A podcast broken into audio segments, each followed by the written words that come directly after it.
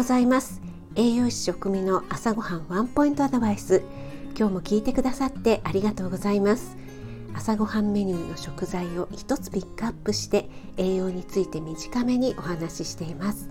お出かけ前の支度中移動中に耳だけ傾けていただけると嬉しいです。夜は今まで通り簡単聞くレシピ調理法食品の効果効能について放送しています。はい今日の食材は小豆です。昨日黒米をご紹介したので同じような色ということで小豆を選んだんですが色が似ているだけあって小豆にもあるんですよね。赤い色素のアントシアニン。そして小豆は抗酸化作用が高いアントシアニンだけではありません。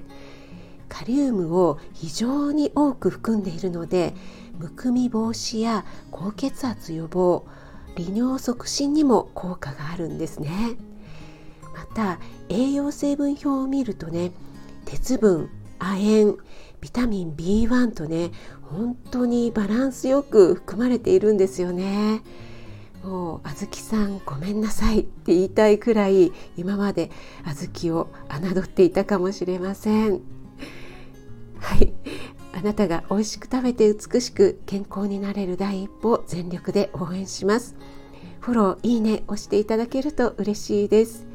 3月23日火曜日今日も良い一日となりますように。気をつけていってらっしゃい。